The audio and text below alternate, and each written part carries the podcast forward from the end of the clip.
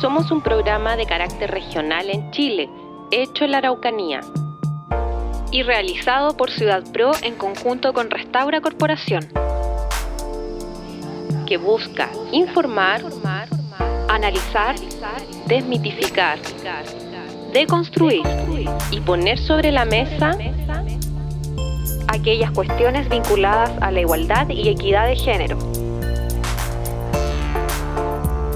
Somos María Pilar y Valeria y esto es Igualdad de Género en la Araucanía. Sean bienvenidas y bienvenidos a nuestro tercer capítulo de Igualdad de Género en la Araucanía. Hola a todos, hoy día vamos a trabajar la temática de violencia de género. Particularmente vamos a conocer el proceso interventorio tanto con agresores como con víctimas de este tipo de violencia.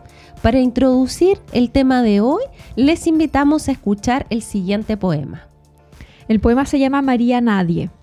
Cinco letras tiene María. Una mandorla rodea su cuerpo, anidado por un vestido de azucarados pétalos de sangre. María Guadalupe.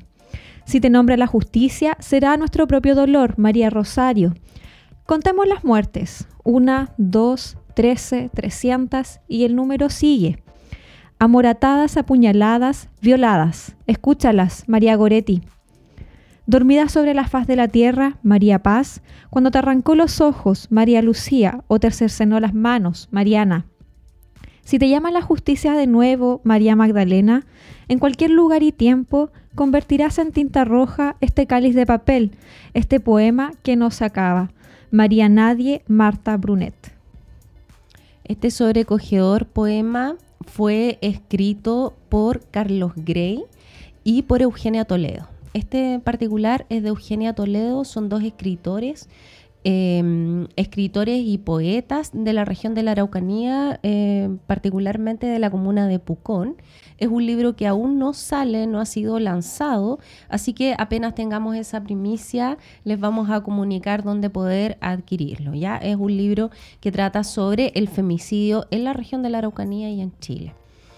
Y consideramos que era importante introducir la temática de violencia de género a partir de este relato de Marías que eh, en el fondo también hacen eh, nos ayudan a visualizar a todas estas mujeres que han sido violentadas de distintas maneras y algunas al llegar hasta la muerte.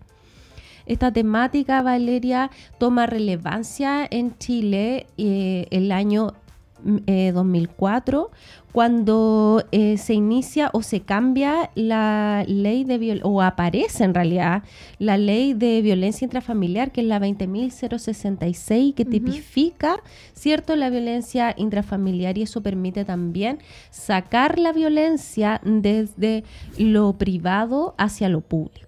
Hasta, hasta, el momento en que llega esta ley, la violencia era algo de puertas cerradas. Hoy día no solamente se tipifica, se puede juzgar a los agresores, sino que además em, se puede estipular un acto como flagrante, que se llama, que es cuando Carabineros echa la puerta abajo para, eh, digamos, salvar a una víctima. Y eso se puede hacer a partir de una denuncia. Entonces ya la violencia no es algo privado que yo eh, lo vivo sola o solo, sino que también puedo interferir cuando está ocurriendo algo. Y qué importante ha sido también para esclarecer muchos casos de agresiones hacia mujeres en contexto intrafamiliar. Eh, podemos recordar igual casos que, que, no han sido totalmente esclarecidos. Entonces, eso también nos denota ciertos vacíos que hay en la legislación chilena con respecto al tema. Uno de los casos emblemáticos en nuestra región es el caso de Ginny Sandoval, que en 2016 fue encontrada calcinada junto a sus tres hijos. Y ahora que estamos en el 2019 todavía no, hay resultados favorables para este caso. De la investigación. Exacto.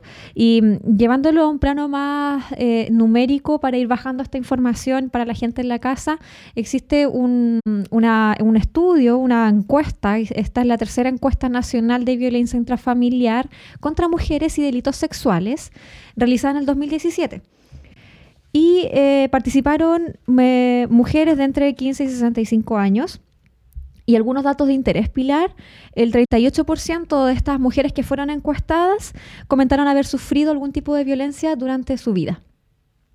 38% tipos de violencia de, de todos los que podemos encontrar. El 36% alguna vez sufrió violencia psicológica.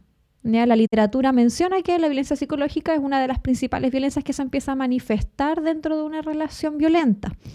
El 16% eh, sufrió violencia de corte eh, físico y el 7% de violencia sexual. Ahí empezamos como a desfragmentar un poco mm. estos tipos de violencia. Y un dato no menor y que es bastante importante es que casi el 66% de las encuestadas que han vivenciado eh, agresiones dentro de, lo que denominamos y lo que también explicaba sobre violencia intrafamiliar, eh, identificó como su agresor a su pareja o a su expareja. O sea, ya eh, esclarecemos más o menos desde dónde proviene, de quién la ejerce. Es importante hacer la distinción entre violencia de género y violencia intrafamiliar. Mm. o en contra de la mujer. Bien, la violencia de género es aquella que se ejerce contra la mujer por el solo hecho de serla. Entonces, desde ese punto de vista, se agranda ampliamente la paleta de los tipos de violencias que sufre la mujer. La violencia, el acoso callejero, la violencia obstétrica, la violencia laboral, la, violencia simbólica, todas esas son partes de la violencia de género por ser mujer, simplemente. Sin embargo, la violencia intrafamiliar es aquella que se sufre dentro del seno del hogar y que la puede ejercer, según esta ley, cualquier persona que viva con la mujer. En este caso, eh, que puede ser esposo, conviviente, los hijos, los hijos, ¿cierto? O cualquier otro familiar. Exactamente. También, eh, bueno, en Chile desde el año 94, en realidad desde el 96. El 94 fue la Convención de Belém do Pará para erradicar y sancionar la violencia en contra de la mujer bien em, desarrollada en Brasil en esa época. Sin embargo, Chile ratifica esa convención en el año 96 y a partir de eso también se reestructura todo nuestro sistema eh, político judicial en torno a poder cumplir, porque estos son cuando uno ratifica una convención internacional, el país está obligado a cumplirla, a demostrar, digamos, que ha crecido en torno a esa solicitud. Bien. Entonces, eh, eh, eso marcó un antes y un después para Chile en poder trabajar y brindar no solamente un acompañamiento, sino una oferta programática tanto para víctimas como para agresores y eso a través de algunos servicios como el, el CERNAM en ese tiempo, hoy CERNAMEC, Ministerio de, la Equidad e Igualdad de Género. Exacto, hay una aplicación también desde estos servicios que puede ser en algunas ocasiones bastante criticada. Eh, por la forma de operar, pero que sin embargo realiza este acompañamiento y ahí tenemos también el caso eh, tan emblemático en el 2016 igual de Navila Rifo, esta mujer de Coyhaique que le sacaron los ojos eh, producto de una supuesta infidelidad.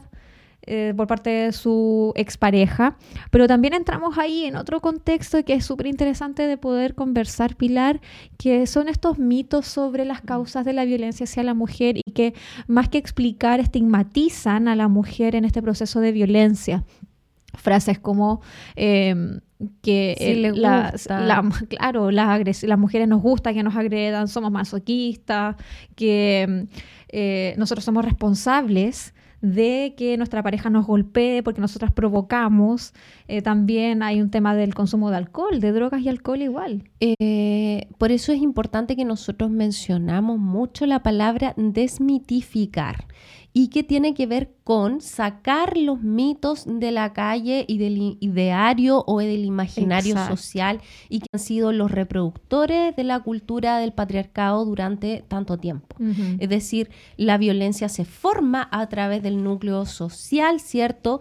Que estipula alguna masculinidad hegemónica, que es lo que se llama técnicamente, y que tiene que ver con este hombre proveedor, ¿cierto? Este macho fuerte que protege a la mujer porque la mujer es Débil. débil, cuidadora, ¿cierto? Ligada a, A la la, crianza. crianza.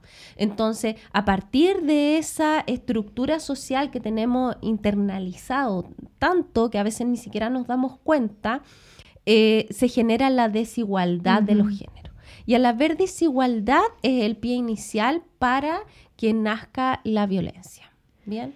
Y ahí también encontramos otro punto para ir complementando y, eh, e ir introduciendo la temática también que vamos a abordar con nuestro entrevistado más adelante, que eh, es el ciclo de la violencia. Desde la literatura se habla mucho del ciclo de la violencia que nació desde Leonor Walker en el 1978 y que viene a explicar desde una perspectiva cíclica cómo se van vivenciando esta, est- esta violencia en las relaciones de pareja. Em, y cómo también explica grandes rasgos por qué las mujeres se sienten atrapadas y no son capaces de denunciar en años.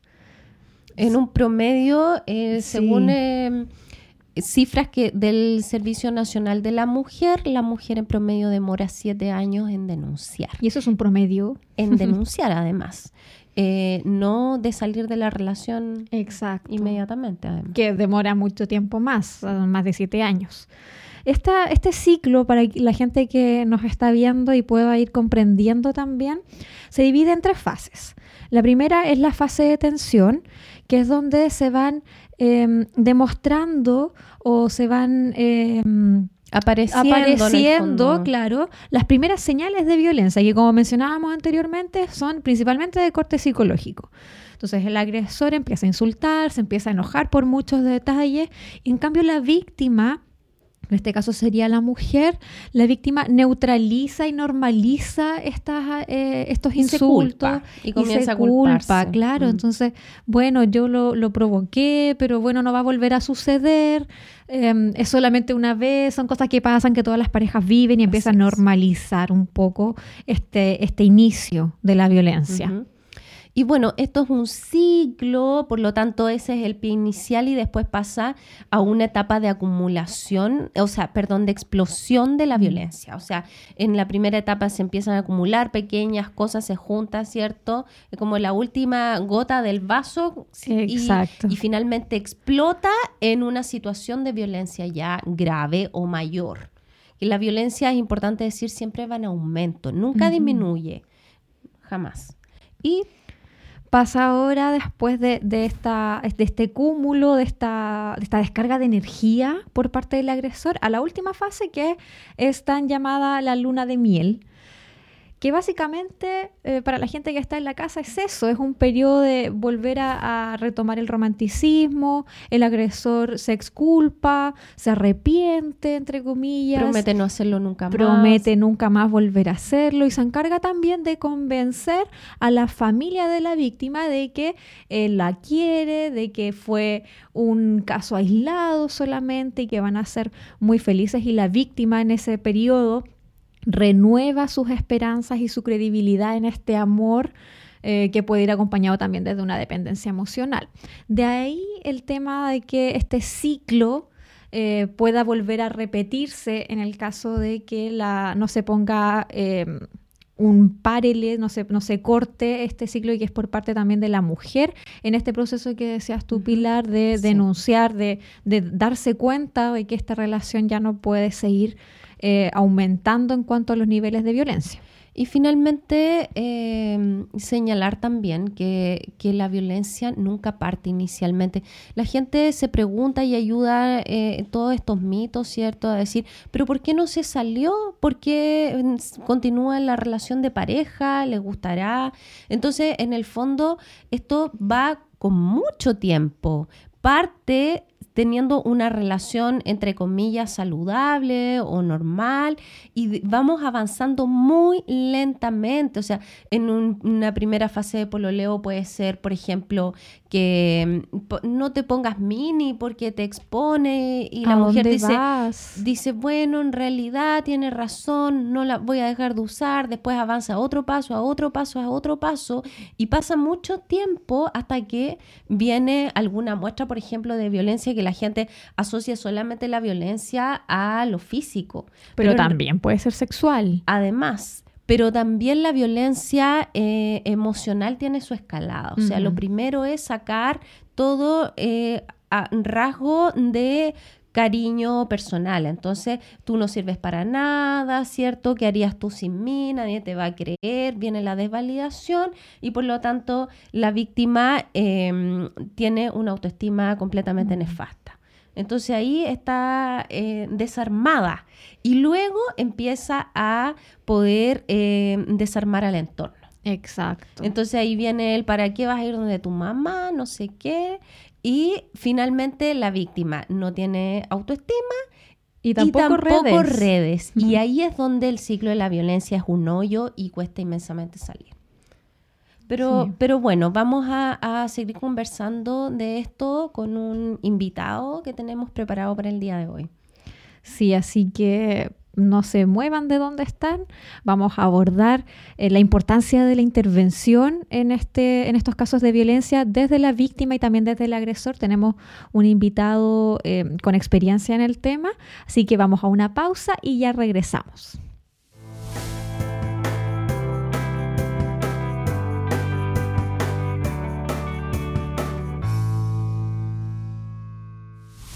Ya de vuelta en nuestro programa, queremos contarles que tenemos un invitado que nos va a adentrar en esta temática sobre la intervención con víctimas y agresores de violencia en la pareja.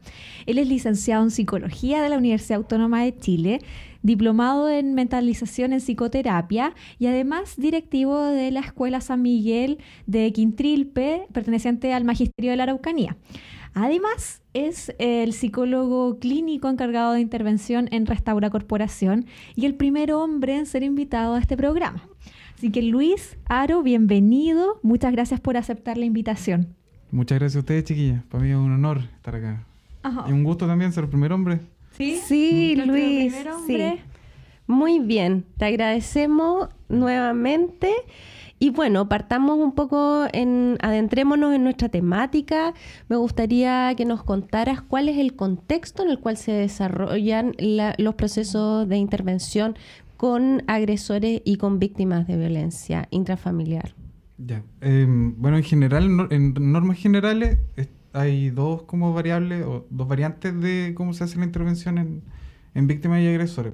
Una que es como la consulta espontánea, la que se da como por los psicólogos clínicos que tienen su propia consulta, que vienen, por ejemplo, hombres que han agredido a sus parejas, los cuales no están judicializa- judicializados, y las mujeres también que buscan poder... Apoyo. a- buscan apoyo. Mm. Y también hay instancias a nivel gubernamental en los cuales se pueden intervenir eso- esos dos factores.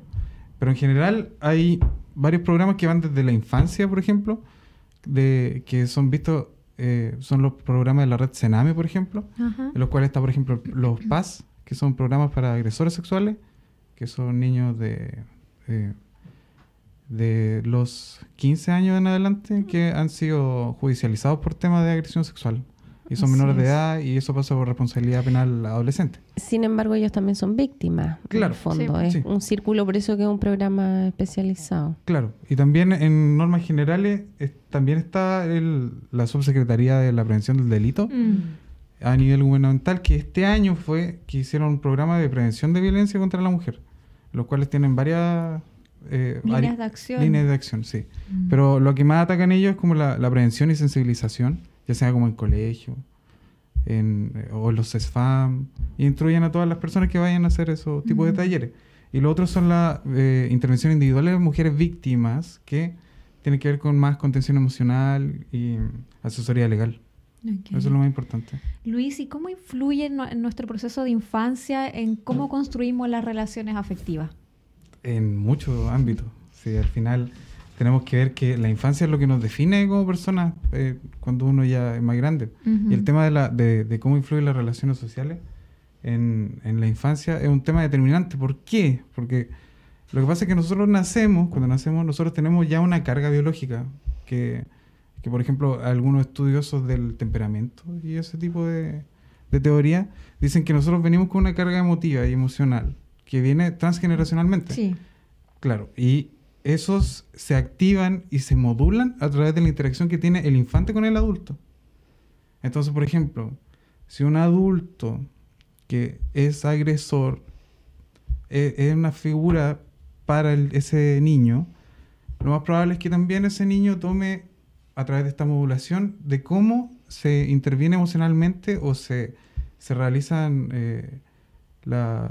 ¿Cómo se podría decir? Eh, Como el proceso de modelaje. Claro, uno, el, el adulto modela al niño en todas estas conductas de cómo vincularse en un otro.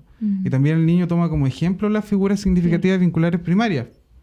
Entonces, Entendiendo la modulación como el proceso de aprendizaje del niño, ¿cierto? Que en el fondo se hace eh, a partir de copiar lo que hacen los padres y de la manera en que ellos se relacionan. Y también ustedes creo que lo mencionaron, el tema de que la violencia en la pareja es transgeneracional. Y es por esto mismo, porque estos patrones se siguen en, en- en- se siguen porque por- se perpetúan porque el adulto significativo traspasa todo ese tipo de conocimiento y la manera de cómo se relacionan vincularmente a los bebés. Mm. Y claro, obviamente que como, como niños tampoco tienen la eh, ven estas figuras vinculares eh, como lo máximo que tienen. Entonces, Claro. En el Eso. fondo, ellos no pueden decidir si es adecuada o no es adecuada. La Claro. aprenden simplemente. Cuando llegan a la adultez ya es difícil como salirse de ese modelo. sí, obviamente. O, o requiere. ¿Cómo se desarrolla eh, los procesos interventorios con agresores y con las víctimas en particular?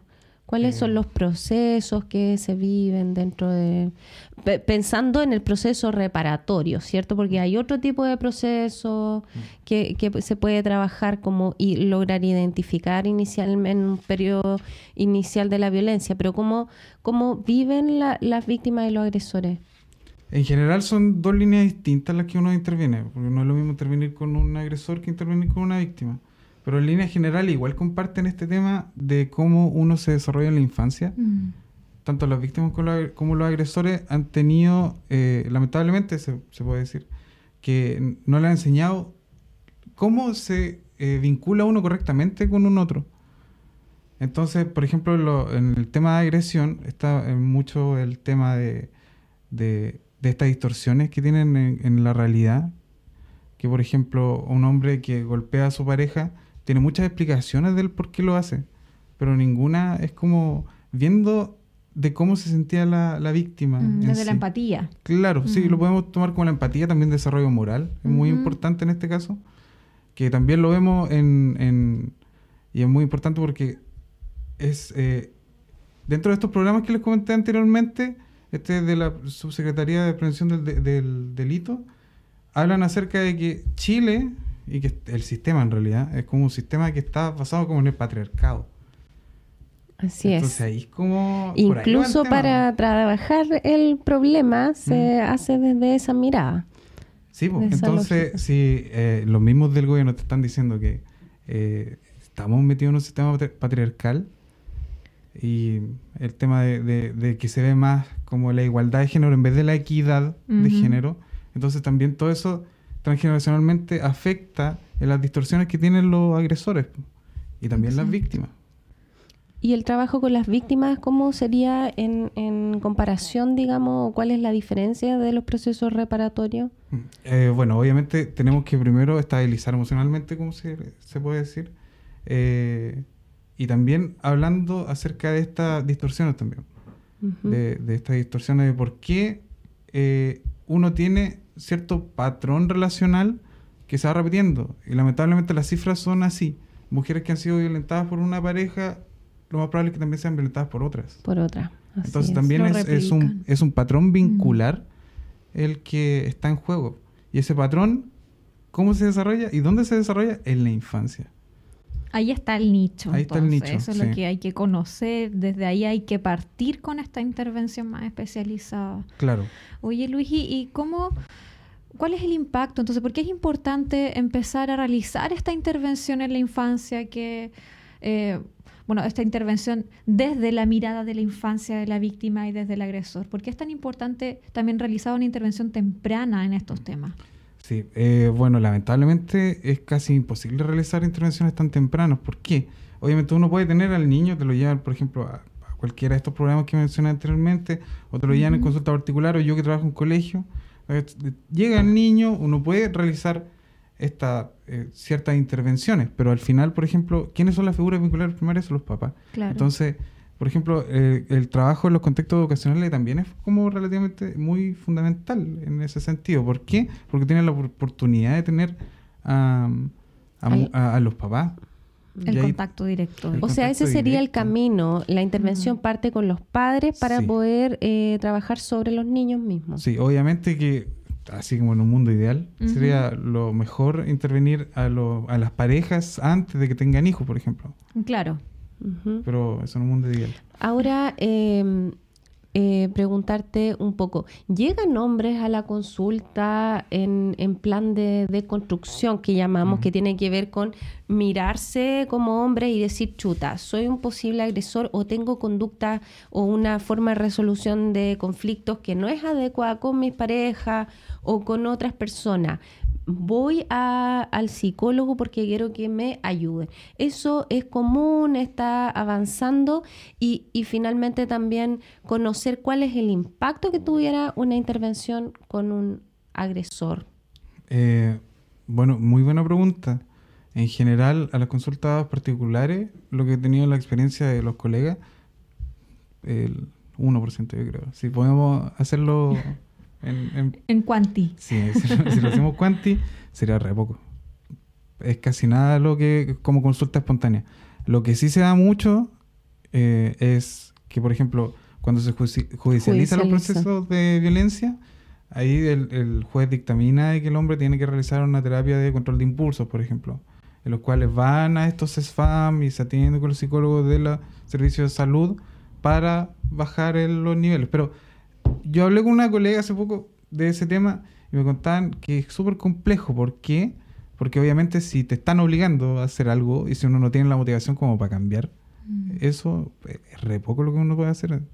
Obviamente que en consulta espontánea, si el hombre desea, ahí ya es un punto a favor que tiene. Es que está esa voluntad intrínseca de querer cambiar, pero Claro. claro, si estás obligado, Mm. ¿cuál va a ser la motivación? Ahora, ¿qué tan, desde lo que tú puedas conversar con tus colegas, de la propia experiencia, lo que has estudiado también, qué tan favorable son los resultados de un agresor que ha ido a una terapia, por ejemplo, lo mismo que tú decías de control de impulso, pero que ha ido bajo este contexto de obligatoriedad? Bueno, en contexto de obligatoriedad, uno, no- uno los servicios de salud no tienen este tema de que le hacen seguimiento a los casos. Al final es como que uno, estas personas van, eh, se realizan esa terapia de control de impulso ya pueden aprender técnicas de cómo no, de, de que cuando le sube la ira, por ejemplo, o el enojo que se le baje, eh, pero eso también la, la jurisprudencia, la jurisdicción, no, no tiene como el espacio como para hacer Está como ese seguimiento. vacío. Claro, está ese vacío. Está ese vacío, totalmente. Totalmente. Ellos, por ejemplo, lo- la experiencia de colegas es como que ellos lo, lo ven más que un trámite que tienen que hacer porque si no se le van a manchar los papeles, por ejemplo. Claro. Entonces, desde es. ahí es súper, súper, súper complejo el trabajo. Aparte que, por ejemplo, en delitos que son violentos, que tienen que ver con abuso sexual o golpes que generen el perjuicio a, a la mujer, eh, no eh, en las instituciones carcelarias no hay como hay solo experiencias de intervención. Entonces, tampoco está ese tema de que de la reincidencia en este tipo de delitos. Lo- Es los altísima sexuales. la tasa, claro que Es, sí. es altísima porque no hay intervención. No hay Mm. intervención, sí. Bueno, y es súper importante eh, decir también que, como tú dices, que, que el porcentaje de agresores que ha logrado salir es por volu- voluntad. Sí. Los procesos psicológicos en general dependen de la voluntad y por eso es tan complejo porque no es como uno que se toma, me duele la guata, me tomo una pastilla y se me pasa con la pastilla porque la pastilla tiene un químico. Claro. En, en términos reparatorios y de un proceso de intervención psicológico para poder moldear el cerebro, modificar conductas, que es lo que se espera, uno tiene que estar completamente consciente de querer hacerlo y poder generar el cambio, pero con un esfuerzo importante de la persona. Entonces yo creo que eh, eso es súper rescatable de lo que tú has señalado hoy día en los procesos eh, interventorios. Sí, eso en general igual, eh, los procesos de intervención con más agresores, uno ve, uno, uno lo ve en, en general en la clínica, que es el tema de, de esta, como les comentaba anteriormente, estas distorsiones que existen por patrones generacionales que se dan casi como sociedad. Y que son normalizados también. Eso, el tema, normalizar tanto las víctimas como los agresores, tienen Mm. todas estas conductas normalizadas. ¿Por qué? Porque en la infancia le enseñaron que eso era como la manera de relacionarse. Y por eso igual en- encuentro que los movimientos sociales hoy día, eh, la- las mujeres, eh, están teniendo un paso como fundamental en ese Mm. sentido, porque ya lo que era normal hace 40 días, hoy no es normal. Exacto. No es normal. La gente que se rechaza, que eh, hace ese rechazo al cambio también es porque eh, es porque también tienen el tema de la agresividad en sí, ya sean mujeres o hombres, internalizados. po. ¿Por qué? Esto, esta es un- una parte importante. El, el agresor siempre, a través de la violencia, va, va a tratar de, de cambiar los estados mentales de un otro. Entonces, si yo pretendo cambiar los estados, de uno- eh, los estados mentales de un otro, así como para que, eh, coloquialmente, así como para que deje de molestar o que está hinchando mucho, eh, es porque a ti te enseñaron que esa es la manera en que uno tiene que relacionarse. Esa es la forma. Esa es la forma de relacionarse. El someter, Sí, Exacto. el el, sometimiento. el con violencia. Y ahí entra también el poder Así que, es. que- La desigualdad establecida, como tú dices, por el entorno. Mm. Mm. Luis, te queremos agradecer tremendamente por haber eh, venido a, a contar tu experiencia hoy día en el programa. Esperamos tenerte en el estudio en alguna otra oportunidad, sí, pero, sí, sí, sí. Me pero eh, qué bueno. Eh, pero no queremos que te vayas enseguida, queremos que Ya. nos acompañes a, a, mm, a contar eh, una, la sugerencia de la semana, que es nuestro espacio final. Exactamente. Eh, todas las semanas, Luis, hacemos este espacio eh, para que la gente eh, complemente un poco lo- los contenidos que hemos ido hablando durante todo el transcurso del capítulo. Y hoy día nuestra sugerencia de la semana es una película eh, estadounidense realizada, eh, bueno, eh, lanzada en el año 2013. Se llama Hair, ella en inglés, y fue dirigida por Spike Jones y protagonizada por Joaquín Phoenix, el mismo de El Guasón, del Joker, del Bromas, El broma. y que está ambientada en un futuro cercano donde eh, un hombre luego de eh, un quiebre matrimonial establece una relación afectiva con el sistema operativo de su computadora. Mm. Muchos críticos la han alabado en torno a, a cómo explaya esta, esta forma de, de relacionarse. Ha ganado bastantes premios y eh, se vincula mucho con lo que hemos hablado en torno a cómo nos dejamos influenciar bajo ilusiones eh, le- para establecer relaciones afectivas. Así que se las recomendamos para que la puedan ver, la puedan, le puedan entregar este, este significado a partir de lo que hemos podido estar conversando hoy día. Y invitarlos, como siempre, a seguirnos en redes sociales por Restaura Corporación y a través de YouTube y Spotify por Ciudad Pro. Entonces nos vemos en un próximo capítulo de Igualdad de Género en la Araucanía.